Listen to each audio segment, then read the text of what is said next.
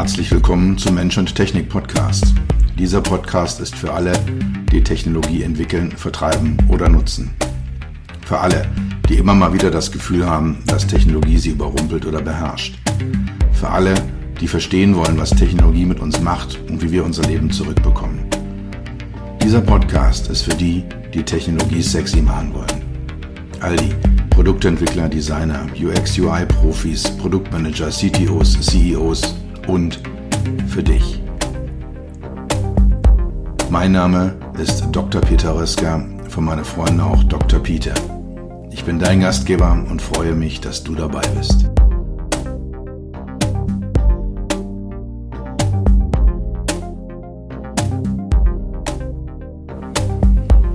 Es gibt mal wieder eine Doppelfolge beim Mensch-Technik-Podcast. Heute die erste Folge zu dem Thema die vier industriellen Revolutionen, Industrie 1.0 bis 4.0 und wie es die Logik der Dinge möchte, heute die erste industrielle Revolution und die zweite. In der nächsten Woche dann die zweite Folge mit Industrie 3.0 und Industrie 4.0.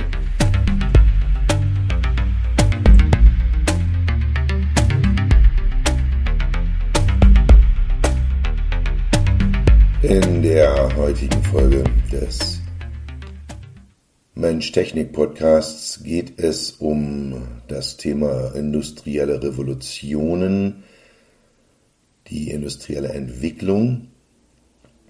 Ich mache einen, einen Ritt äh, durch 250 Jahre Industriegeschichte und schau mal, wie diese Revolutionen zustande gekommen sind es gibt ähm, auch die Bezeichnungen Industrie 1.0, 2.0, 3.0 und seit neuestem eben auch Industrie 4.0. All das werde ich äh, mal beleuchten und natürlich, äh, wie sich das gehört, auch in ein, äh, ja, von einer Mensch-Technik-Seite her betrachten, wie sich das Verhältnis zwischen Mensch und Maschine neu definiert hat mit jeder dieser Revolutionen und was das für die HMI bedeutet hat, also für das Human Machine Interface, die konkrete Interaktion zwischen der ähm, Maschine und dem Menschen. Zu Beginn ein kleiner Exkurs mit zwei Punkten. Einmal die Frage, was ist denn eigentlich eine Maschine? Also Definition Maschine. Da gibt es zum einen eine akademische Definition, also eine, die so in Lehrbüchern drin steht, äh, die an Universitäten benutzt wird. Da ist äh, eine Maschine ein mechanisches oder ein elektronisches Konstrukt, was dazu dient, Aufgaben zu erledigen. Ist jetzt ein bisschen schwammig, aber das ungefähr ist, äh, wenn man jetzt so ein Lehrbuch aufschlägt, eine, eine Maschinendefinition, die man dort findet.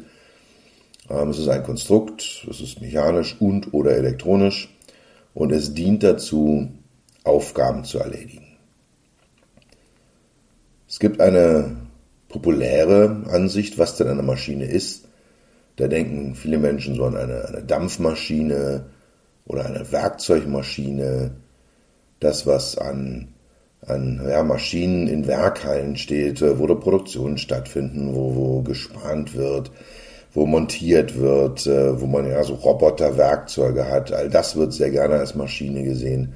Aber dann auch solche Dinge wie zum Beispiel eine, eine Kehrmaschine, äh, die auch als Maschine bezeichnet wird.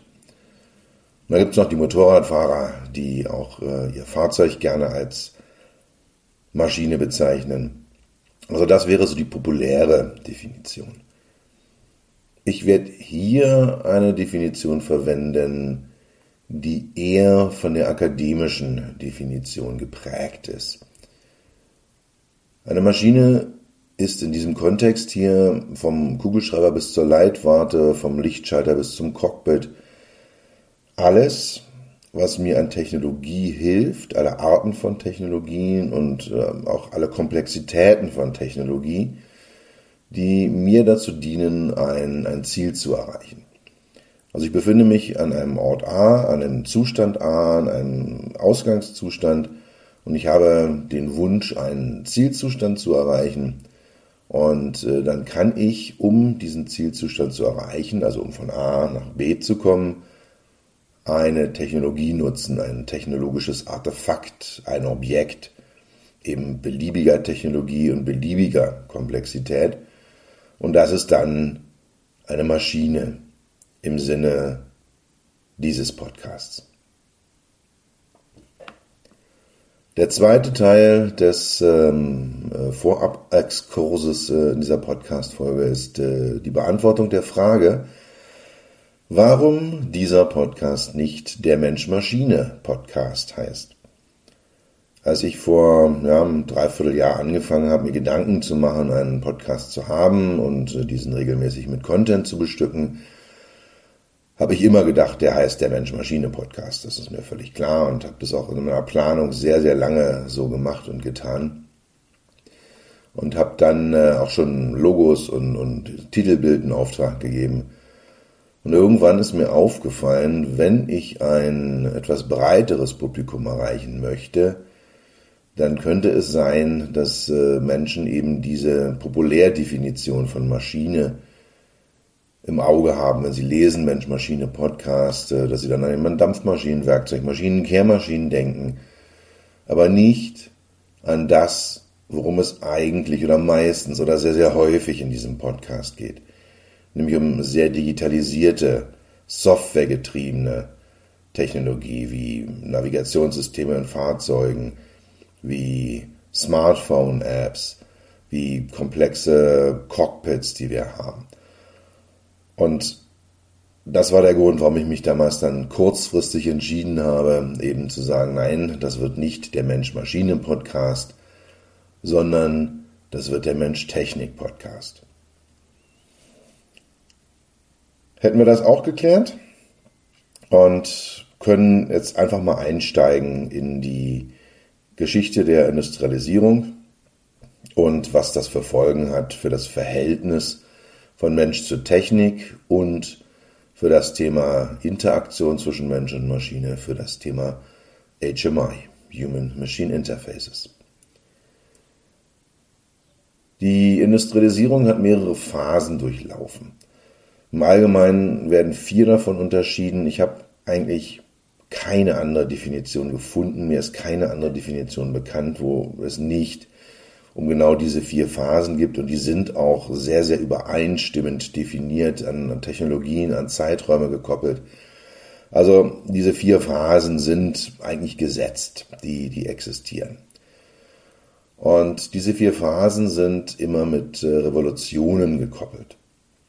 Es stand plötzlich eine Technologie zur Verfügung, sie ist erfunden worden, sie ist verbessert worden, sie hat einen gewissen Reifegrad, erreicht. Also sie war plötzlich verfügbar für die Industrie und hat dann zu erheblichen Sprüngen in den diversen Bereichen geführt, sei es äh, Effektivität, sei es Effizienz, sei es Sauberkeit oder sei es eben auch Verhältnis zwischen Mensch und Maschine und Mensch und Technik. Und da haben dann diese Revolutionen stattgefunden. Im Moment startet die vierte industrielle Revolution. Das Ganze wird auch gerne eben als Industrie 4.0 bezeichnet.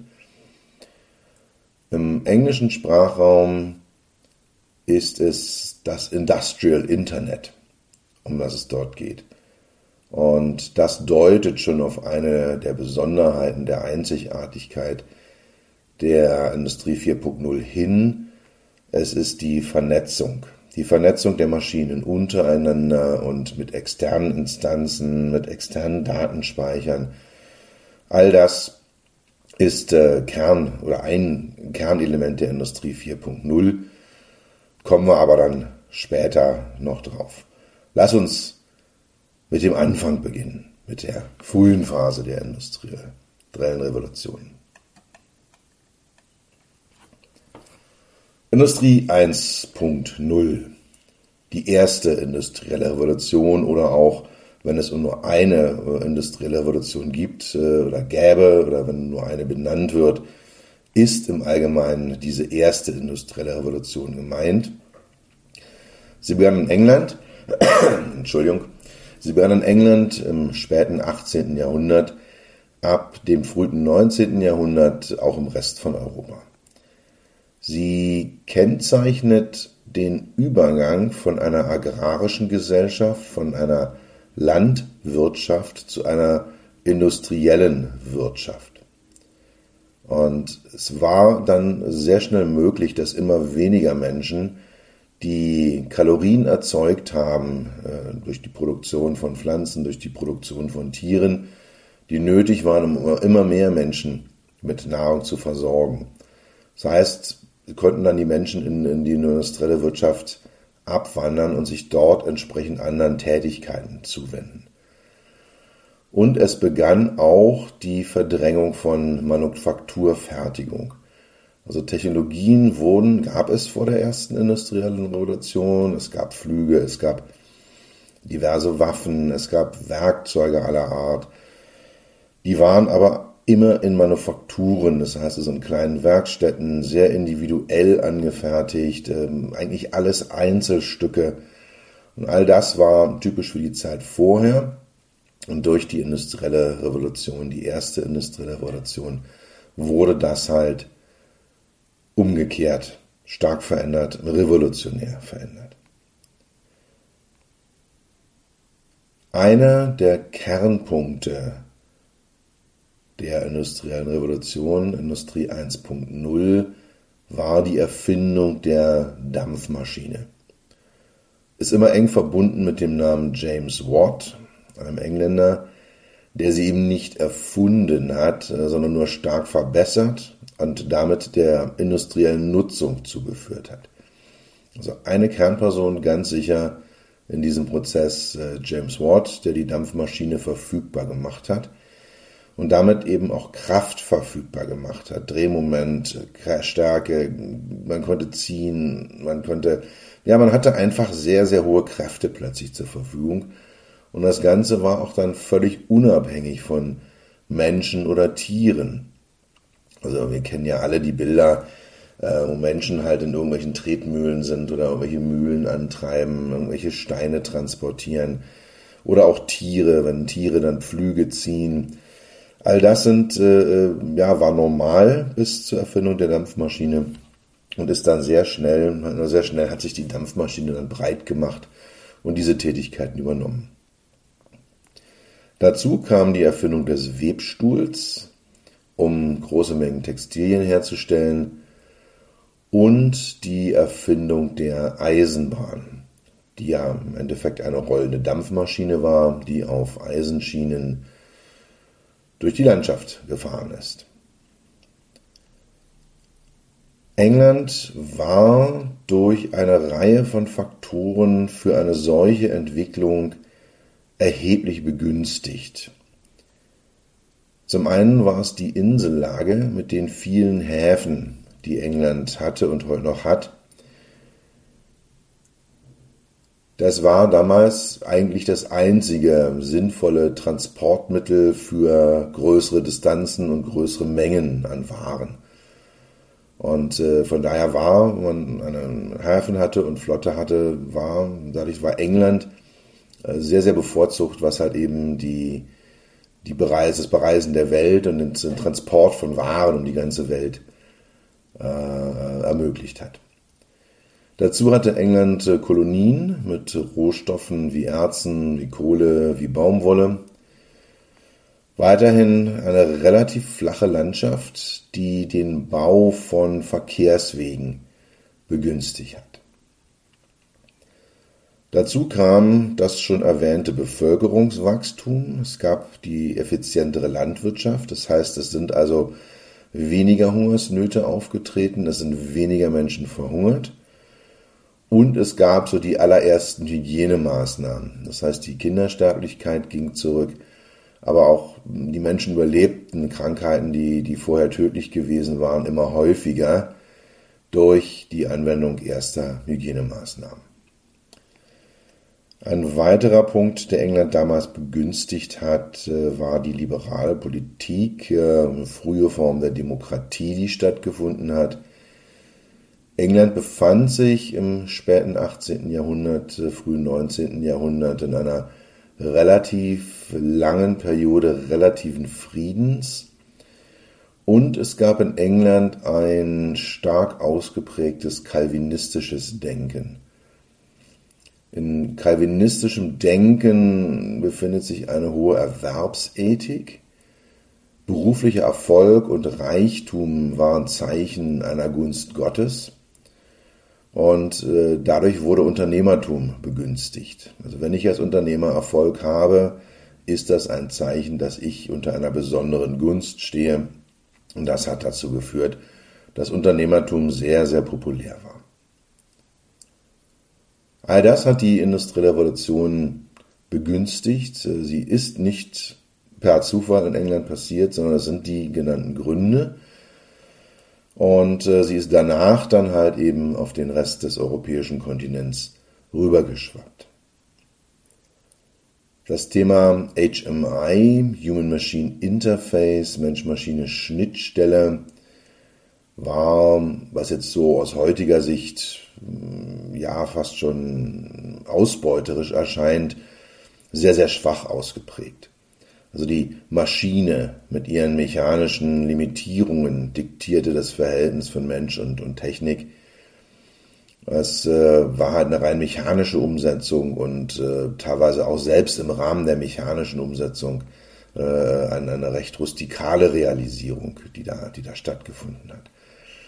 Der Mensch war ein Sklave der Maschine.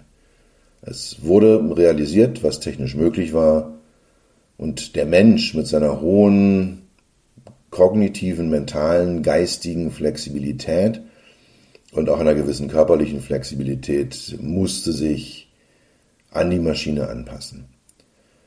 Und das auch zu einem Preis einer hohen Gefährdung von Gesundheit und Leben. Also Menschen sind durch diese Maschinen, durch die dauerhafte Arbeit mit diesen frühen Maschinen erheblich in ihrer Gesundheit beeinträchtigt worden und viele, viele haben auch ihr Leben verloren im Rahmen der Arbeit.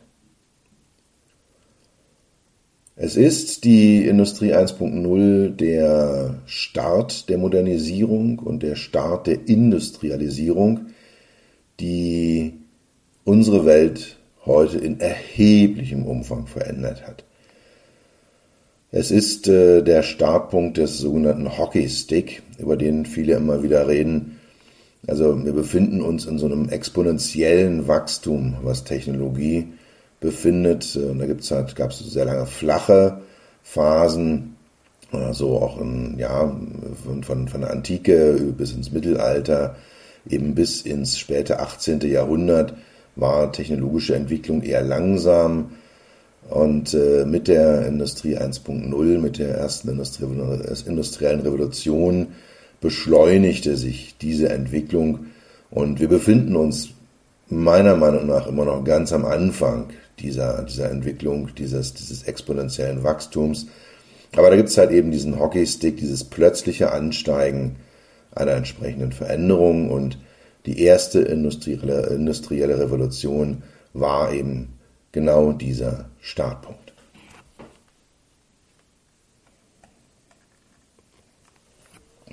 Industrie 2.0 beginnt zu Ende des, zum Ende des 19. Jahrhunderts.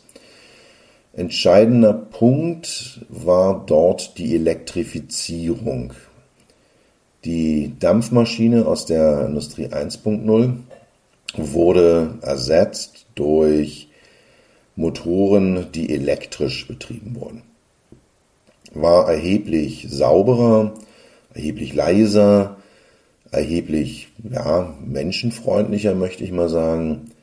Es war auch viel, viel einfacher, die Maschinen zu verteilen. Sie waren kleiner, leichter, man konnte sie auch in kleineren Versionen herstellen und lokal an Maschinen positionieren. Also diese Elektrifizierung, ähm, die ja nicht nur in den Maschinen besteht, sondern im Aufbau einer, einer erheblichen Infrastruktur. Also der Strom muss irgendwo erzeugt werden, er muss über ein Kabelnetz verteilt werden, dann müssen überall die Schnittstellen, Vulgo Steckdosen, vorhanden sein, dass ich diesen Strom auch zur Verfügung habe. All das äh, ist Ende des 19. Jahrhunderts losgetreten worden und hat in der Industrie eben zur nächsten Revolution geführt. Weiterhin gab es den Einführung, die Einführung äh, von Massenproduktion in erheblichem Umfang und äh, auch die ersten Fließbänder, die typisch sind für die Industrie 2.0.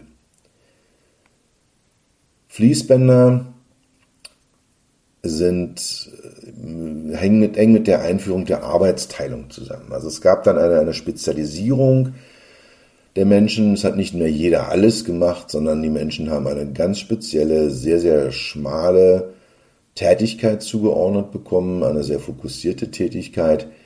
Vorbild dafür waren die Schlachthöfe in Chicago in denen sehr, sehr früh eine hohe Arbeitsteilung eingeführt wurde. Also da hat jemand vorher dann die Tiere aufgehängt, der zweite hat sie, ja, ich möchte jetzt nicht in die unappetitlichen Details einsteigen, aber es gab halt eben da eine sehr hohe Arbeitsteilung, wo an so hängenden Fließbändern, an Ketten, äh, dann halt Unmengen an, an, an Rindern in Chicago durch die Schlachthöfe durchgeschleust wurden. Also in den USA wurde die zweite industrielle Revolution eher durch die Arbeitsteilung, den sogenannten Taylorismus geprägt. Taylor war einer der ersten Menschen, wenn nicht sogar der erste Mensch, der sich sehr genau mit äh, Arbeit auseinandergesetzt hat, der da mal genauer hingeguckt hat und eben festgestellt hat, Mensch, es gibt Menschen, die sind besonders lang, die können bestimmte oder besonders groß, die können bestimmte Tätigkeiten ausführen. Andere sind vielleicht besonders geschickt und äh, vielleicht auch äh, besonders, besonders klein. Dann können die andere Tätigkeiten ausführen. Und der hat dann halt eben die Arbeitsprozesse sehr, sehr in sehr, sehr kleine Scheiben, in sehr, sehr kleine Teile unterteilt. Und äh, diese Arbeitsteilung dann eben in Industriebetrieben, in Produktionen eingeführt. In Deutschland wurde die Industrie 2.0, die zweite industrielle Revolution, eher durch Industrien und Produkte hervorgerufen, insbesondere Chemie und ganz besonders äh, Elektrotechnik. Die war da ein großer Treiber, ähm, sowohl als äh, Antreiber der industriellen Revolution als auch als Resultat dieser zweiten industriellen Revolution. Ein weiteres sehr, sehr bekanntes und prägnantes Beispiel für Arbeitsteilung, Massenproduktion, Optimierung war Henry Ford.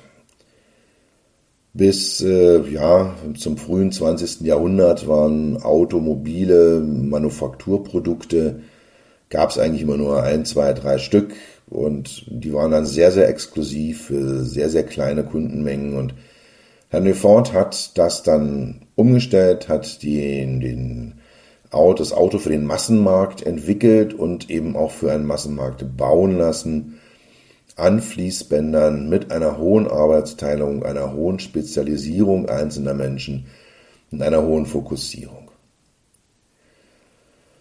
Und ich hatte es vorhin schon erwähnt, äh, die Elektrisierung führte zur Verfügbarkeit von Energien, lokal an den Maschinen und dann später halt auch in, in Haushalten, in Werkstätten. Also die großen zentralen Dampfmaschinen, die während der ersten industriellen Revolution die, die Fabrikhallen geprägt hatten und damit dann halt eben auch Mechanismen zur Verteilung der Energie, so, so mechanische Ketten, Lederbänder und ähnliches, äh, die wurden abgelöst durch eben die kleinen, leiseren, sauberen Elektromotoren. Dann kam eine gleichen Zeitraum auch mit der Elektrisierung zusammen eine Veränderung der Kommunikation durch die Einführung des Telefons, des Fernsprechapparates. Also es gab schon eher faxähnliche Geräte vorher, die Übertragung von Schrift, von Signalen, auch die Übertragung des Morse-Alphabets über längere Strecken über Kabel war möglich. Es gab dann aber halt eben auch die Möglichkeit, direkt eins zu eins mit Menschen per Sprache zu kommunizieren, was auch einen erheblichen Einfluss auf die äh, Produktion, auf die Menschen und auf die Nutzung von Technologie hat. Die Menschen sind weiterhin die Sklaven der Maschinen, eigentlich fast noch mehr als in der ersten industriellen Revolution, weil wir sehr, sehr kleine Arbeitsabschnitte haben, sehr, sehr reduzierte Tätigkeiten, die eigentlich immer auf einen Kernpunkt runterkondensiert werden. Hohe Wiederholungsraten, ganz kurze Ausführungszeiten, eine extrem hohe Monotonie. Es gab damals auch zwei Filme dazu, zum einen Fritz, Fritz Langs Metropolis, aber noch deutlicher moderne Zeiten von, von Charlie Chaplin, in äh, denen genau diese Entmenschlichung, die da stattgefunden hat im Rahmen des, des industriellen Prozesses, dargestellt werden.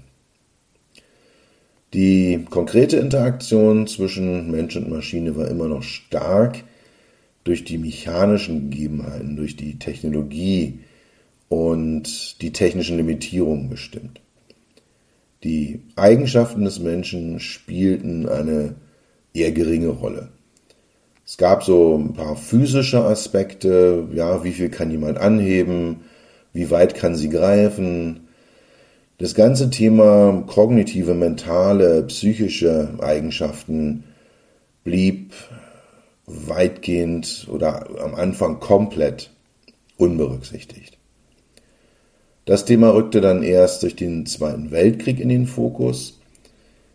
Da hat man festgestellt, äh, gerade bei so Radarbeobachtern, Radarlotsen oder Sonarlotsen, äh, die halt da vor Bildschirmen saßen und eigentlich ja nur gucken mussten, ob da irgendein Signal abweicht von einem existierenden Signal. Äh, und, und hat festgestellt, dass die Leute da grauenvoll schlecht sind. Und das war das erste Mal, dass ja die mentalen Fähigkeiten, die Stärken und Schwächen des Menschen genauer analysiert wurden und auf die Art und Weise dann halt auch die Arbeitswelt beeinflusst haben.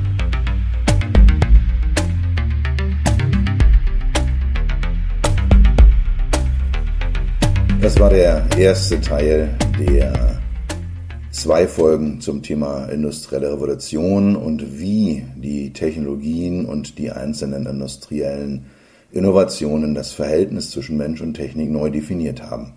Nächste Woche gibt es dann die zweite Folge mit der industriellen Revolution 3.0 und 4.0.